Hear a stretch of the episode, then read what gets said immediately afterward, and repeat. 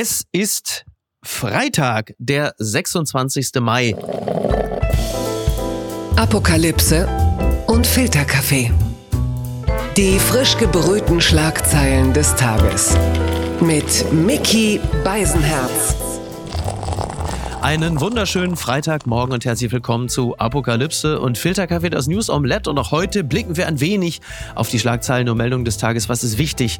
Was ist von Gesprächswert? Worüber lohnt es sich zu reden? Und es ist schön, dass er mal wieder mitreden darf, weil sonst verfolgt er uns meistens in seinem kleinen Duschradio. Der Mann, der verantwortlich zeichnet für Radiosendungen bzw. Podcasts, wie zum Beispiel Ball You Need Is Love für den Podcast Zeigler und Köster oder Zeiglers wunderbare Welt des Fußballs. Jetzt habe ich den Nachnamen schon verraten, aber ich äh, glaube, Sie wissen, von wem ich rede. Guten Morgen, Arndt Zeigler. Grüß dich, Micky. Moin. Lieber Arndt, äh, du wohnst in Bremen. Das ist äh, in vielerlei Hinsicht eine gute Wahl und es ist auch deutlich sicherer.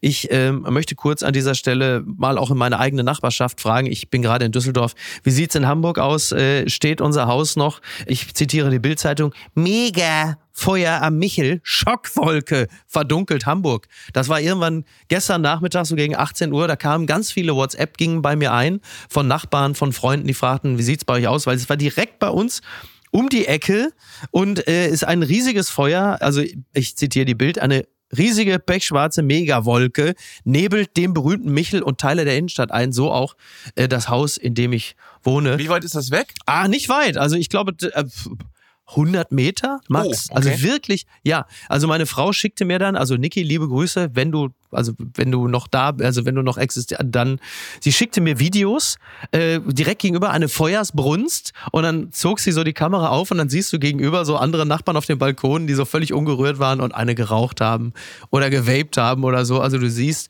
der Mitteleuropäer ist in der Regel auch sehr entspannt, was solche Dinge angeht. Ne? Hm. Sie selber hat das Haus auch nicht verlassen. Ein Freund von mir wohnt hier um die Ecke und bei dem ist nebenan in der Wohnung bei einem Brand ein Mann gestorben, Oh. der besoffen sich ins Bett gelegt hat und dann ist die Wohnung ausgebrannt. Ah. Und das ist nicht schön, dann da weiter zu wohnen, finde ich. Also das ist Ja, so, das ist das wird bei euch nicht ganz die Tragweite haben, hoffe ich. Nein, das ist, das ist richtig. Ich fand es nur sehr witzig, weil äh, im Grunde genommen das komplette Haus, also wurde evakuiert, beziehungsweise die Nachbarn haben sich selber aus dem Haus begeben. Nur meine Frau, die äh, dann mit diversen Nachbarn via WhatsApp äh, dann kommuniziert hat, die alle natürlich gesagt, du musst da raus, du musst da raus. Ja, die Ich so, muss nee, ja die Videos machen. Ja. die muss die Videos machen. ne? Die hat natürlich gesagt, nee, weißt du was, ich leg mich jetzt erstmal hin, bin ein bisschen kaputt irgendwie vom Fliegen und so. Hab mal die Fenster zugemacht. Dann sagte sie aber auch noch, irgendwie gefällt's mir. Das ist vom Geruch so ein bisschen wie Barbecue und ein bisschen so wie der Stinkestank aus den Straßen, wo in Buenos Aires, sie ist ja eine Kosmopolitin. Also das hat ihr gut gefallen. Sagte, sie hat nur ein leichtes Kratzen im Hals. Fand ich auch gut. Und machte sich dann kurze Sorgen, so irgendwie nach dem Motto, was sie da einatmet. Aber ich habe ihr gesagt, ganz ehrlich, ich kenne deine Ernährung. Diese Dämpfe werden möglicherweise das gesündeste sein, was du heute noch zu dir genommen hast. Also, ich gehe mal davon aus, es ist alles okay. Denken wir mal. Die Schlagzeile des Tages. Scholz fordert Ampelkoalitionäre zur Einigung auf. Das berichtet die Augsburger Allgemeine. Im erbittert geführten Streit um das geplante Heizungsgesetz hat Bundeskanzler Olaf Scholz eindringlich an alle Akteure in der Ampelkoalition appelliert, zu einer Einigung zu kommen. Er habe in dieser Frage alle sehr dringend gebeten, dass sie in den nächsten Wochen die konkreten Fragen, die alle lösbar sind, miteinander lösen. Das sagte Scholz am Donnerstag bei einer Pressekonferenz in Berlin auf eine Journalistenfrage zu dem Thema. Mein Eindruck ist, genauso wird's gehen. Ähm, ich glaube, die erste Überraschung ist, Olaf Scholz ist dann wohl doch irgendwie auch noch beteiligt an der ganzen Angelegenheit. Hat man ja zuletzt relativ wenig mitbekommen, oder? Äh, ich muss dir ganz ehrlich sagen, ich äh, verfolge diese gesamte Thematik Ja. mittlerweile echt mit einer gewissen Unlust. Ah, weil, okay. äh, es ist ein solcher Flächenbrand geworden Ja. aus Nebenkriegsschauplätzen und es kümmert sich ja eigentlich kaum noch jemand inhaltlich um dieses Gesetz. Also es geht ja nur noch äh, darum, die, die Bild postet mittlerweile fast stündlich äh, Artikel über Habeck. Es geht Ja. auch immer um, um möglichst knallige. Du hast sicherlich natürlich Habecks auch den, Heizhammer. Die Energiestasi hast du sicherlich auch schon äh, Natürlich. ähm, bewundernd äh, bemerkt. Äh, Habeck will Energiestasi. Also ich, ich, ich habe ja gerade die, die, den Schlagzeilenüberblick. Äh, Ja. Habeck will Energiestasi ist von gestern, aber heute im Stundentakt. FDP checkt Habeck 113 Fragen, war vor neun Stunden, vor, äh, vor wenigen Stunden war dann, äh, plant den nächsten Heizhammer. Mhm. Nur eine Ministerin ist unbeliebter als Habeck. Das ist alles so, und das ist so, das wirkt so kreuzzugmäßig. Und Ja. dadurch beschäftigst du dich aber gar nicht mehr mit dem Thema an sich. Also Ja. es geht gar nicht nicht mal um das, um das Heizungsgesetz. Genau. Das ist die eine Sache, die mich daran stört. Und die andere ist, und ich glaube, da, da haben wir uns auch schon öfter mal drüber auseinandergesetzt. Ich finde so typisch an der Diskussion über dieses Heizungsgesetz, es, sie trägt so die gleiche Handschrift wie all die Empörungswut, Diskussionen um Themen, wo Menschen sich in irgendeinem Thema, das ihr Privatleben betrifft, umstellen sollen. Da drehen die durch. Es ist egal, ja. ob es das Gendern betrifft oder ob man wegen des Klimas auf irgendwas Rücksicht nehmen muss oder ob man jetzt mit seinen Heizungen möglicherweise, und das sind die gleichen Diskussionen, die die Älteren früher erlebt haben, als die Postleitzahlen fünfstellig wurden oder als äh, das ja. Dosenpfand eingeführt wurde. Es hat immer die gleiche, die gleiche Geisteshaltung dahinter. Ja, also eines würde ich jetzt beispielsweise der FDP, aber auch der SPD, die ja auch auf die soziale zentrale Frage pocht im Zusammenhang mit dem Gebäudeenergiegesetz, würde ich den schon lassen.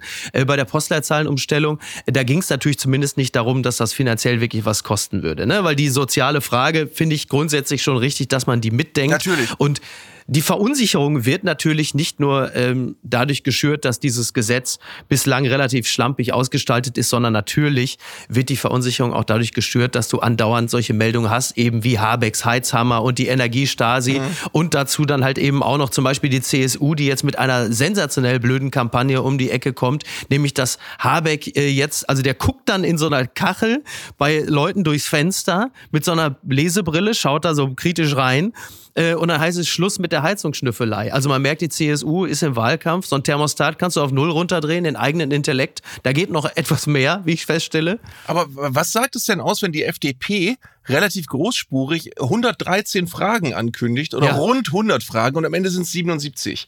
Das klingt wie eine Nebensächlichkeit und wie Wortklauberei, aber es hat ja schon was von, wir grillen den jetzt mal so richtig. Wir haben rund 100 Fragen und am Ende sind es 77. Ja. Da klaffen doch Anspruch und Wirklichkeit ein bisschen auseinander. Naja, vor allen Dingen deshalb, weil ja am Anfang haben sie ja sehr großspurig, also Kubicki, Scheffler und Co., also die freien Radikalen in der FDP, also es ist jetzt auch nicht mehr eine geschlossene Koalition. Also du hast einerseits so Leute wie Vogel oder Dürr und dann hast du Kubicki und Scheffler und die wiederum kündigen an in der Bild, wir haben da noch 101 Fragen an Robert Habeck und dann wird mal nachgehakt, unter anderem Robert Pausch in der Zeit und dann stellt man fest, es sind nie Fragen beim Wirtschaftsministerium eingegangen. Mhm. Auch nicht die 113 Fragen und erst so auf Nachhaken äh, von anderen Blättern, dann irgendwann schieben sie so nochmal so 77 Fragen nach und die kommen dann aber auch über die sogenannten FDP-Berichterstatter. Also das sind so Facharbeiter, die sich eh mit dem Thema beschäftigen und durchaus ja auch ein paar berechtigte Fragen haben. Also mhm. wie zum Beispiel das Einsparpotenzial von Sanierung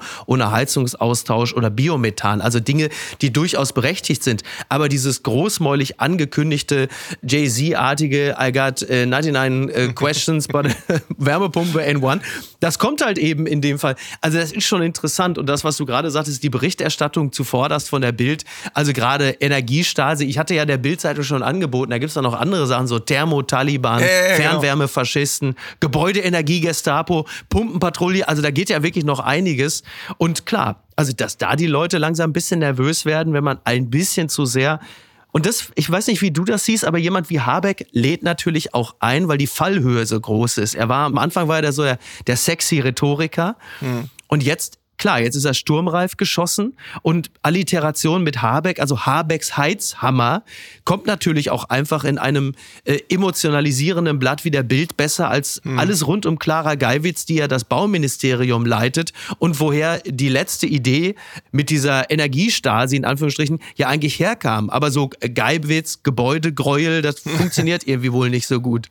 Das ist schon spannend. Ich merke aber auch immer bei mir wirklich so eine natürliche oder mittlerweile so eine mechanische Abwehrreaktion. Sobald ich merke, jemand wird erst so gehypt und dann so äh, verdammt, ja. das behagt mir immer beides nicht. Also den Hype habe ich nicht richtig, äh, richtig gewollt. Ja. Und das jetzt finde ich aber auch albern, weil man kann Habeck als Person in seinen politischen Wirken äh, mit, natürlich kritisieren. Man kann ihn kritisch sehen, man kann Dinge benennen, die er hätte anders machen können. Aber jetzt so zu tun, als sei das die größte Null, die jemals in der deutschen Politik rumgelaufen ja, ja. ist, das äh, haut so vorbei an, am Kern des ja. Ganzen, dass ich sage, ach, da möchte ich nicht dabei sein. Na, ich glaube, da, wo die Amplitude nach oben und nach unten besonders heftig hin ausschlägt, da ist Skepsis geboren. Aber was glaubst du denn? Glaubst du nicht auch? Also ich, ich frage mich das manchmal, ob das nur deswegen diese Heftigkeit hat, weil er eben diese exorbitant hohen Beliebtheitswerte mal hatte? Hm. Ich glaube, es hat eine ganze Menge damit zu tun, plus dass halt eben dieses Projekt auch wirklich an die Grundfesten geht. Und zwar nicht nur finanziell, sondern wirklich auch, äh, ich meine, das,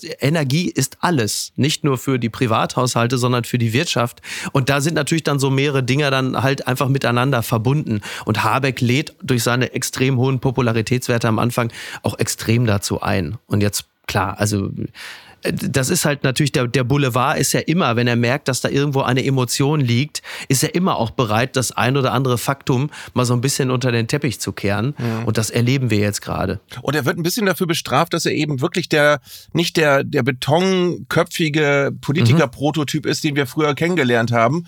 Der äh, Mega-Diplomat, an dem nichts hängen bleibt und der äh, immer alles aussitzt. Und äh, er hat sich auf eine gewisse Weise verletzlich gezeigt und offen und ja. äh, hat auf Integration Kommunikation gesetzt oder auf, auf Vermittlung, auf Dialog und hat äh, Dinge erklären wollen und das äh, hauen sie ihm jetzt eigentlich um die Ohren, was schade ist eigentlich. Verlierer des Tages ist wieder einmal die AfD. Der Deutschlandfunk meldet, AfD bleibt weiterhin ohne Vizepräsidentenposten. Die AfD-Fraktion im Bundestag ist zum wiederholten Mal mit dem Versuch gescheitert, einen Vizepräsidentenposten zu erhalten. Der AfD-Politiker Naujok erhielt bei der Wahl in Berlin nur 81 Ja-Stimmen und damit zwei Stimmen weniger als die AfD selbst Sitze hat. 563 Abgeordnete stimmten gegen den 62-jährigen 21 Parlamentarier enthielten sich. Also seit 2017 2017 ist die AfD ohne eigenen Platz im Parlamentspräsidium. Jetzt gibt es ja so zwei beliebte Positionen und beide wohnen äh, mir selbst auch inne. Auf der einen Seite denke ich mir, Mann, ey, sie sind leider demokratisch gewählt. Es steht ihnen zu, dieser Vizeposten. Jetzt gebt ihn den doch einfach, damit Ruhe ist, damit auch dieses Gejammer aufhört.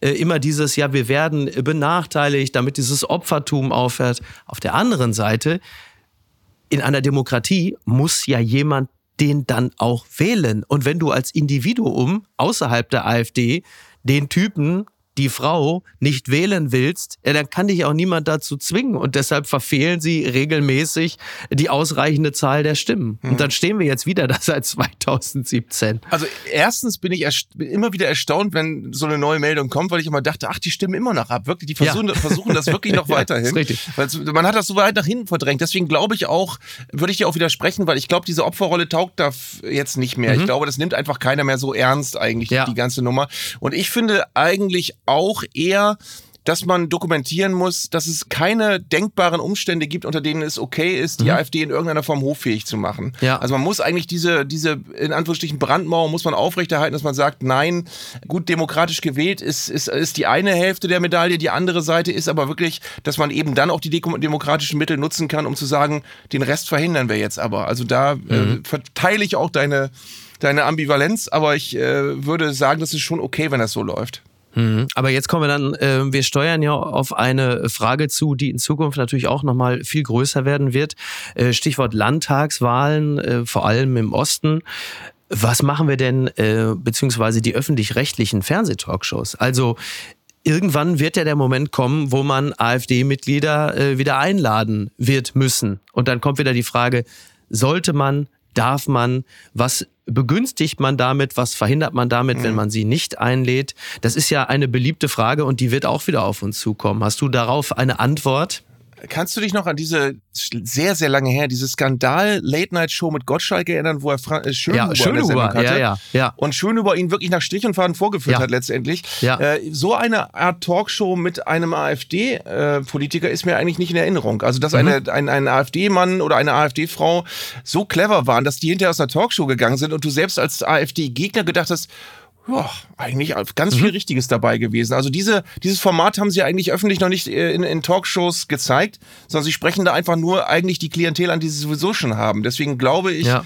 ist es natürlich ein demokratisches Gebot, sie auch zu Wort kommen zu lassen. Ich glaube aber nicht, dass sie in der unentschlossenen Bevölkerung äh, viel bewegen, weil auch jetzt ist es ja so, die, die sehr, sehr guten Umfragewerte der AfD basieren ja nicht auf wahnsinnig vielen ausgeklügelten Handlungen, wo man sagt, da und da und da haben sie einen super Punkt, sondern die basieren darauf, dass sie einfach jetzt in letzter Zeit nichts kaputt gemacht haben und äh, davon profitieren, dass andere eben die Negativschlagzeilen auf sich ziehen. Also ich glaube nicht, dass da große Gefahr droht, aber behaglich ist es natürlich andersrum auch nicht. Mhm. Also ich glaube nur, man wird nicht umhin kommen, äh, sie einzuladen. Dafür Nein. sind sie dann äh, in diversen Regionen Deutschlands zu groß.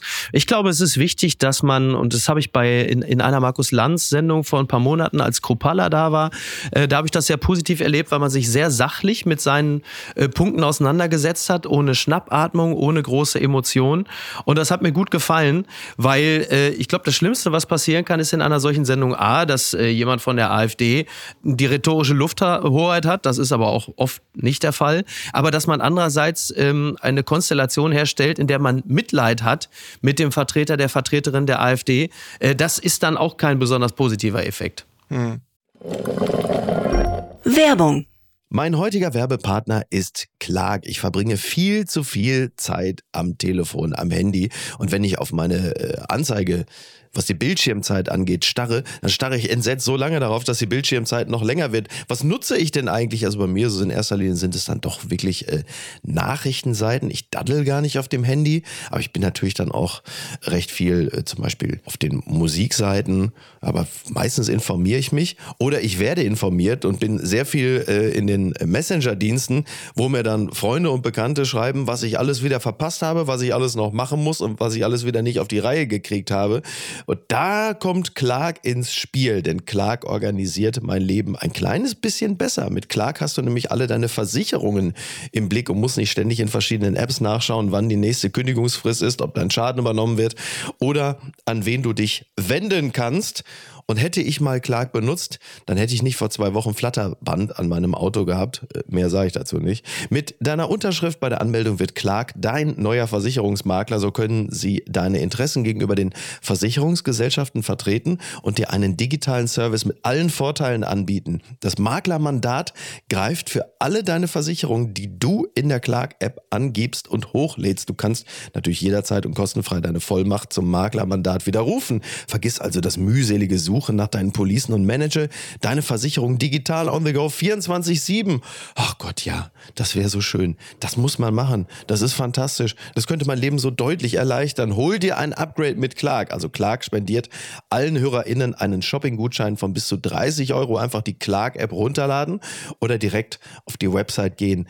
Clark.de bei der Registrierung den Gutscheincode Filterkaffee 54 alles groß geschrieben ja, Filterkaffee 54. Ihr ladet eine bestehende Versicherung hoch, dann sichert ihr euch einen 15 Euro Shopping-Gutschein für Brands wie äh, Adidas, Amazon, DAZN.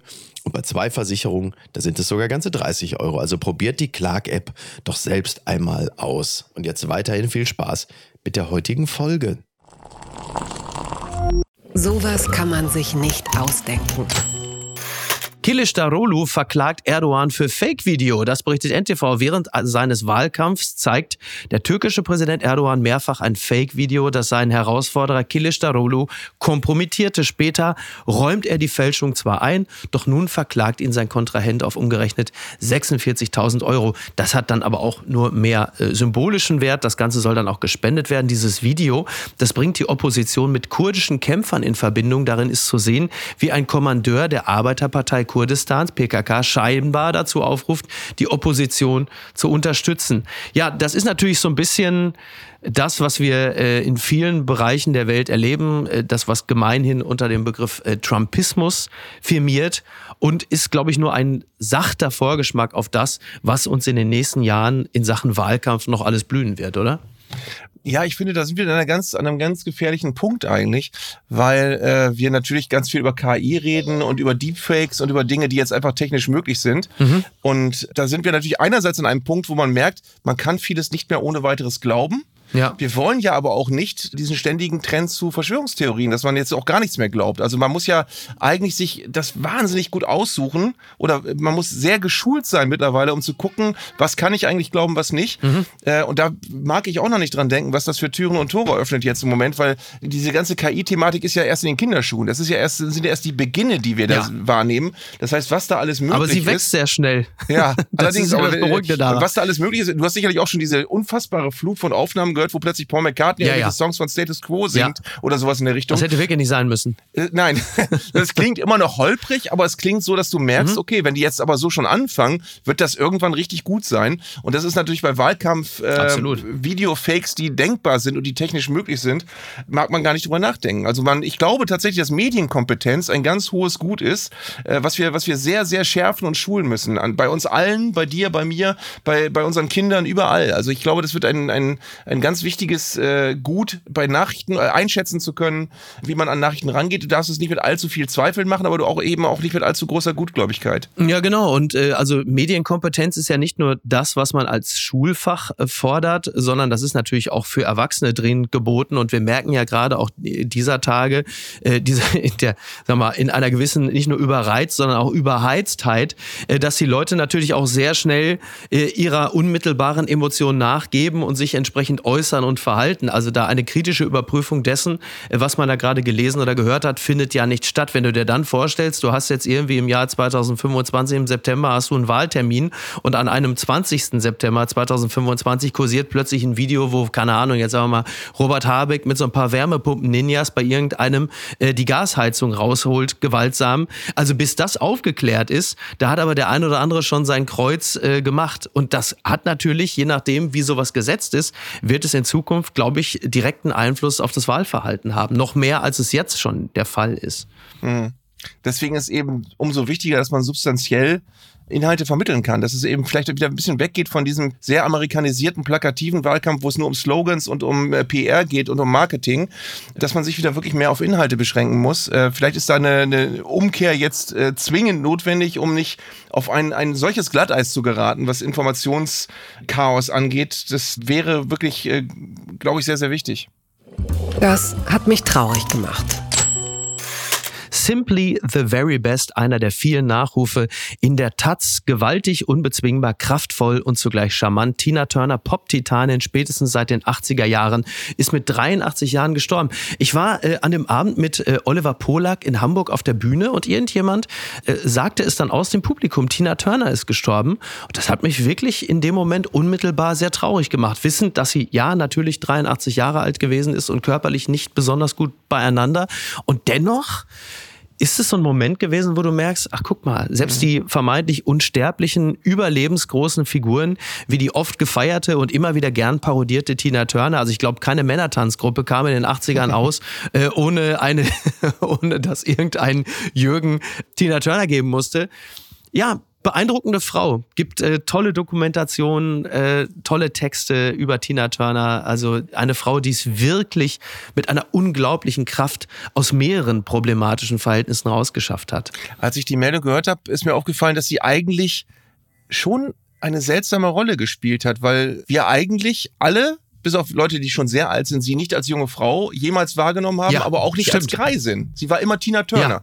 Ne? Also eigentlich Ja, war sie komplett. Vor 30 Jahren sah sie genauso aus wie vor fünf Jahren. Exakt, ja. Und was, ich weiß nicht, wie, wir sind beide sehr musikbegeistert, ähm, wie es dir geht. Ich finde eigentlich, wenn man so Bestenlisten sieht von ihren Hits, dann sind unglückseligerweise für sie die Songs, die mich am meisten berühren, die ganz alten Songs, die sie noch mit ihrem äh, Arschloch-Ehemann Ike aufgenommen hat. Äh, das sind Sachen, die mich mehr begeistern als äh, ihre, ihre späteren Comeback-Sachen. Das war dann alles mehr so Wetten, das Musik, also was sie dann, dann später gemacht hat. Wobei ich mich erinnere, was mich, was ich toll fand, war, sie hat ja so ein äh, Private Dancer war ja, Ja. so ihr großes Comeback-Album. Ja. Und da war die erste Single war Let's Stay Together und die Musik war von Heaven, Heaven 17. Das waren die Leute von Heaven 17, Ja, die ich sehr verehre. Ja. Das war eine ganz komische Mischung eigentlich. Tina Turner mit Heaven 17 zusammen. Ja. Und äh, was ja dann heute eigentlich erst noch bekannt geworden ist, sind halt die Umstände ihres Todes, die ja nochmal doppelt Mhm. tragisch sind, weil sie ja ähm, von ihrem Mann eine Spenderniere bekommen hat, die sie Genau, bekommen musste, weil sie 2017. selbst eigenmächtig Medikamente abgesetzt hat, Ja. weil sie es alles homöopathisch lösen wollte. Damit hat sie Ja. ihre Nieren kaputt gemacht. Und dann hat sie noch Darmkrebs gekriegt. Also ist alles echt nicht schön. Wahnsinn, ja, ja. Ja, ihre Lebensgeschichte ist wirklich beeindruckend, weil sie schon aus einem, ich glaube, sehr kirchlich geprägten Haushalt kam und war ein ungeliebtes Kind. Also war, das war schon ein problematisches Elternhaus, dem sie auf die eine oder andere Art und Weise über die Musik entflohen ist, wahrscheinlich auch über die Hochzeit mit Ike Turner, der dann wiederum gewalttätig gewesen ist auf die übelste Art und Weise. Und dann ist sie diesem Mann entkommen und hat dann in den 80ern ja dieses spektakuläre Comeback gehabt mit Songs, die sie gar nicht erst singen wollte. Also unter anderem What's Love Got to Do With It. Das war eine Nummer, von der sie nur wirklich gar nicht überzeugt war, äh, weil diesem Song ja auch so ein bisschen die, die Power ihrer früheren Werke fehlte. Und dann wurde sie diese Tina Turner, die wir dann ja alle kennengelernt haben, wie du richtigerweise sagtest, diese für uns damals natürlich auch irgendwie doch schon alte, aber dann doch überraschend kraftvolle Frau. Also spektakuläre Karriere. Ich musste nur sehr schmunzeln, weil ähm, du kennst das ja auch, wenn eine prominente Person stirbt, dann schmücken sich natürlich viele andere Prominente gerne mit Fotos mit ihr. Thomas Gottschalk hat, glaube ich, also sein komplettes Fotoalbum geöffnet. Hier, mein Lieber, ich habe sie in Deutschland groß gemacht, die Tina. Und äh, sehr schön auch Markus Söder, der da natürlich auch postete, schauen Sie, Tina Turner bedeutet mir auch viel, ich höre sie immer noch gerne. Und dann fiel mir ein, weil, und dann schrieb er noch Simply the Best, und dann fiel mir wieder ein, wie Edmund Stoiber sich damals bei einer Wahlkampfveranstaltung in der Düsseldorfer Rheinhalle zu den Klängen von Simply the Best beim Gang die Treppe hoch auf die Bühne auf die Schnauze gelegt hat. Das Stimmt, war mein stimmt. Tina Turner Moment im Zusammenhang mit der CSU. Ja, Ja. stimmt. Düs ja, Düsseldorfer Rheinhalle, toll. Also, simply the best. Ich bin übrigens Ja. auch ein großer Verehrer von David Bowie, der ja ein Duett gesungen hat mit Tina Turner zusammen Tonight. Mhm. Äh, ein, ein ganz, eine ganz merkwürdige David Bowie-Zeit, wo er seine, seine Bad Hair Years hatte. Ja, ja. Und ein völlig zusammengestoppeltes Album namens Tonight, was bis heute als so ziemlich sein schlechtestes gilt. Und da ist dieses Duett drauf. Also da, da ist dann Tina Turner endgültig in mein Leben getreten, weil ich das natürlich als David Bowie-Fan trotzdem haben wollte und auch gehört habe. Klar. Aber ich, ich finde Nutbush City Limits zum Beispiel ist nach wie vor so ein Übersong, Ja, wenn du den irgendwo hörst. Also den kannst du auch. Noch so oft gehört haben. Ja. Funktioniert immer. Ja. Das ist sie jetzt. Die Wende. Wegen neuer Sommers Blitzabschied nahezu sicher. Das berichtet t-online.de. Der Abgang von Torhüter Jan Sommer vom FC Bayern wird immer wahrscheinlicher. Der für den verletzten Kapitän Manuel Neuer in der Winterpause verpflichtete Schweizer wird laut Kicker nahezu sicher den Verein nach nur einem halben Jahr wieder verlassen. Also Manuel Neuer soll dann wohl wieder zurück sein und das heißt dann für Jan Sommer, äh, das war's. Ich glaube, also ich weiß nicht, wie du diese halbe Saison von Jan Sommer beim FC Bayern verfolgt hast. Also wenn ich mich recht erinnere, dann ist Jan Sommer mit 1,83 Meter zum FC Bayern gewechselt. Er verlässt den Verein jetzt mit 1,12 Meter. Also er könnte jetzt diesen Zwerg bei Game of Thrones spielen, problemlos. Also die Berichterstattung war ja von Woche zu Woche. Hätte Neuer, also der sehr große Neuer, den gehalten. Jan Sommer wurde von Woche zu Woche immer kleiner. Ja, ich finde es äh, merkwürdig, wie die, die Bayern es geschafft haben, in dieser für sie ja wirklich auch hanebüchenden Rückrunde auch Jan Sommer so, so klein zu kriegen Ja. äh, und so kaputt zu kriegen, weil er war, auch wenn er äh, aus deiner Sicht bei der falschen Borussia gespielt hat, er war für mich über Jahre mit der beste Bundesliga-Torwart, eigentlich auf einem Level mit, mit Manuel Neuer Ja. äh, und hatte was völlig Unantastbares für mich. Also, das, äh, Ja. dass er da so wenig funktioniert hat, hätte ich mir vorher überhaupt nicht vorstellen können. Und es ist aber auch nur ein weiterer Mosaikstein eines halben Jahres, wo man eigentlich schon ein wenig fasziniert, aber auch ein wenig, äh, also sehr erstaunt zuguckt, wie viel bei den Bayern nicht funktioniert. Also das Ja. haben wir ja alle in unserem Leben. Das letzte Mal war das, als Sören Lerby Trainer war. Da, da, da, da waren sie Ah, ähnlich 94 desolat drauf. oder so, ne? 92, glaube ich. Ja. Aber tatsächlich ist das so, dass du, dass da so viele Sachen nicht funktionieren, die du, was für ein merkwürdig hilfloses Bild Thomas Tuchel abgibt jetzt oft. Ja, der nach wird noch heftiger geschrumpft als Sommer bei diesem Verein. Auch der, erstaunlich. der sich nach vielen Spielen hinstellt und sagt, ja, habe ich nicht kommen sehen. Weiß ich auch wieder nicht, warum das jetzt passiert ist. Dann hast du die, das vorhersehbare Vakuum in der Führungsmannschaft der Bayern, wo du vor Mhm. Jahren schon gedacht hast, oh, wenn die mal alle aufhören, Rummenigge Hoeneß, dann wird's aber schwierig bei den Bayern. Mhm. Äh, Und jetzt hast du genau dieses Jahr und dann hast du so völlig unverständliche Sachen, wie dass sie Robert Lewandowski verlieren und denken, das können sie mit Choupo-Moting locker auffangen und können mit dem die Champions League gewinnen. Versteht ja, aber keiner. Ding ist, Haaland war doch so teuer. ja, stimmt. Und sonst war ja keiner auf dem Markt. Es gab ja sonst keinen. Nein. Weltweit. Kein Stürmer. Also es ist, es ist schon erstaunlich. Aber weißt du, was mich sehr beschäftigt, ist, dass du in diesen Tagen, wo jetzt sich abze also vorsichtig abzeichnet, ich würde dir es wünschen, Ja, ja. dass du jetzt mal endlich wieder eine Meisterschaft feiern kannst mit deinem Verein. Mhm. Wenn wir davon ausgehen, dass es auch so passieren wird, merkst du wirklich, wie in was für einer schwierigen Situation du als Bayern-Fan jetzt bist, weil du das ja überhaupt nicht mehr gewohnt bist, dass du mal irgendwo nicht gewinnst. Das stimmt. Und du merkst, dass, viel, dass viele wirklich in so einer Krise sind, weil sie irgendwie merken, ja, eigentlich wäre es als Fußballfan auch normal, dass du mal Zweiter wirst. Und es wäre sogar noch nicht mal so schlimm, weil viele würden sich das mal wünschen, mal Zweiter zu Ja, werden. viele Bayern-Fans wünschen den Dortmundern ja. Ich habe ja auch schon diverse WhatsApp gekriegt, so nach dem Motto, jetzt seid ihr mal dran, wir gönnen's euch. Wo ich dann auch manchmal schon denke, wisst ihr was, schiebt euch mal eure Gönnerhaftigkeit sonst wohin. Ich w- will schon auch, dass es weh tut. Und es tut denen ja vielen Fans gar nicht mehr weh, weil die denken, das ist so wie, äh, wenn so Superreiche äh, plötzlich dann irgendwie mal so einen Urlaub in der Uckermark machen, um sich wieder zu spüren. Mhm. Weißt du, dass man so denkt, aber einmal nicht Meister werden, damit man mal wieder was fühlt beim nächsten Mal. Also wir sind so, die Borussia Dortmunds Meisterschaft wäre so die, die Kaffeebohne äh, mhm. inmitten einer unglaublich teuren Weinprobe. Also, zu dem möchte ich eigentlich auch nicht verkommen. Ne? Man will ja auch eine Meisterschaft, die richtig wehtut und das, da bin ich mir nicht so ganz sicher. Wir, wir machen ja nur beide auch Fußball-Podcasts und es ist so schwierig, mit Bayern-Fans sich auseinanderzusetzen, weil du natürlich immer in die Gefahr gerätst, dass das als Bayern-Hassertum und Missgunst und, und, sonst was und du bist ja nur neidisch und ja. äh, aber es ist so, dass du als völlig unbelasteter Fußballfan dir ja wünschen musst, dass mal jemand anders Meister wird, ja. Weil der Fußball ja sonst nicht funktioniert. Genau. Ich, ich weise immer gern darauf hin, das wirst du auch noch wissen, dass wirklich, äh, als wir beide ähm, Teenager waren, also du etwas nach mir, da, da wurde noch getippt, wer wird deutscher Meister. Ja, ja. Das, das machst du ja nicht mehr, weil es absurd ist. Ja. ja. Das ist alles, das ist uns absolut abhanden gekommen und das ist äh, das ganze Ligensystem ist in Deutschland ja nicht mehr nicht mehr funktionabel. Also das ist äh, also dass so Vereine wie Kaiserslautern oder der VfB Stuttgart mal Meister geworden sind, das ist ja derzeit nun wirklich überhaupt nicht denkbar. Das hat natürlich auch immer ein bisschen was mit der individuellen Misswirtschaft der Vereine zu tun, ja klar. Aber ähm, klar, also Diversität, also so eine gewisse Form der Biodiversität äh, gibt es jetzt an der Spitze der Bundesliga nicht. Es sei denn, man äh, freut sich schon darauf, dass Leipzig jetzt äh, mittelbar ins Geschehen da oben eingreift. Ja gut, okay, dann mhm. schon. Ja, aber es ist, aber es ist tatsächlich so, in meinen ersten vier Jahren als Fußballfan gab es vier verschiedene deutsche Meister. Das kannst du heute keinem jungen Menschen mehr vermitteln. Ja. Und deswegen habe ich auch die, dieses große, es wird wahrscheinlich zu weit führen, das jetzt nochmal zu vertiefen, aber dieses Investorenthema so mit, mit äh, Faszination auch gesehen, weil sie eigentlich ja offenbar durch das Installieren eines äh, großen Investors erzeugen wollten, dass das alles noch mehr fest betoniert wird. Mhm. Weil das ist ja eine ja. Entscheidung gewesen, die wäre ja nicht Darmstadt 98 oder Heidenheim zugute gekommen oder Bochum, sondern damit hätten sie, damit hätten sie festgetackert, dass Borussia Dortmund und, und, und, Bayern München weiterhin, oder was ist weiterhin, dass sie etwas, etwas näher an die ganz großen Ligen ranrücken. Faszinierend ist auch, dass ausgerechnet die Fans dieser beiden Vereine eigentlich am lautesten Protest äh, geübt haben. Ja. Und was eben auch interessant ist, dass wir über viele Jahre, als die Premier League so weit enteilt schien, darüber geredet haben, wie absurd und obszön das ist, was da an Geld fließt. Und jetzt wird so durch die Hintertür gesagt, ah, so ein bisschen obszönes Geld hätten wir aber auch gerne. Und so ein bisschen ja. absurd wäre wär in Deutschland auch mal schön.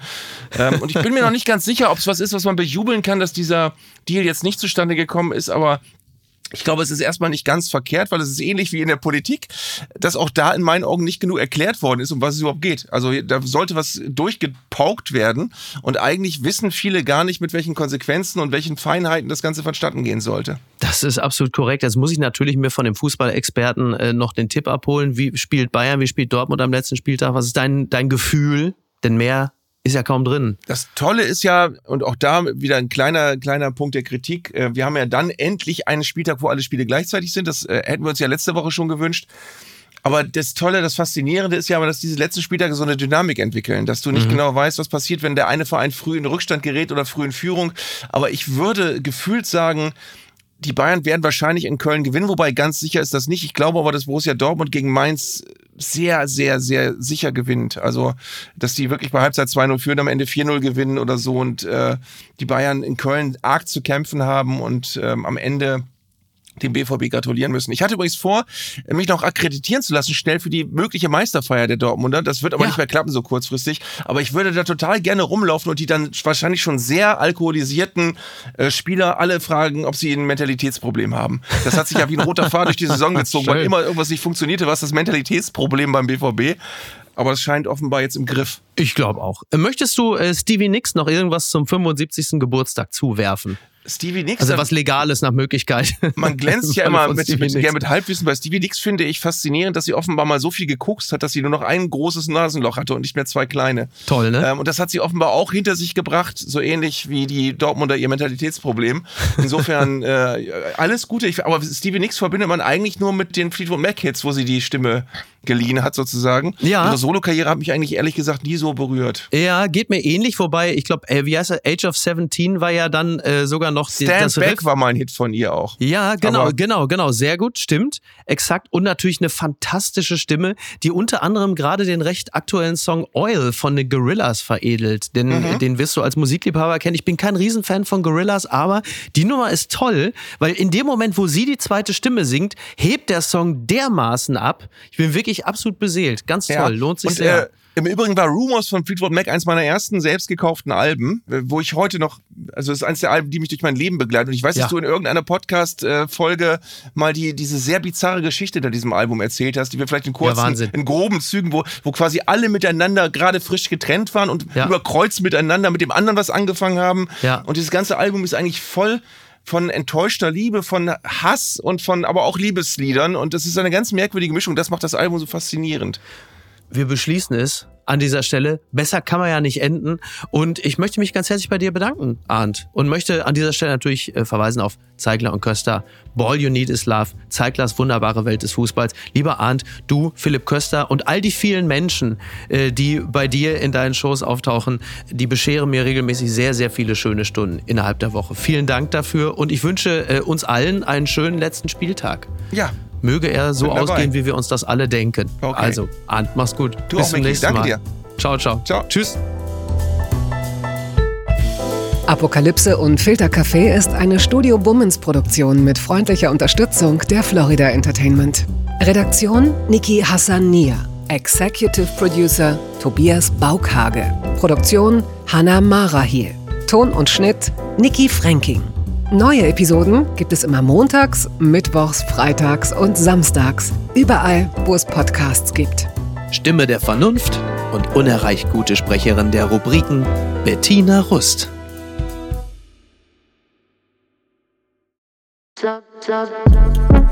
Buh, Stefanie Giesinger hier. Mit mir habt ihr nicht gerechnet, oder? Ich bin nur kurz hier, um euch über meinen Podcast zu erzählen, G-Spot. Bei dem spreche ich über alle möglichen Themen, wie zum Beispiel Sex, Feminismus, Beziehungen und auch vergangene Beziehungen. In der aktuellen Folge spreche ich mit meinem Ex-Partner Markus Butler über alles, was wir so erlebt haben, was wir vielleicht sogar bereuen, wie wir uns jetzt fühlen, wie wir Liebe sehen und was wir uns für die Zukunft wünschen. Also, falls ihr Lust habt reinzuhören, würde ich mich sehr freuen. Bis dann!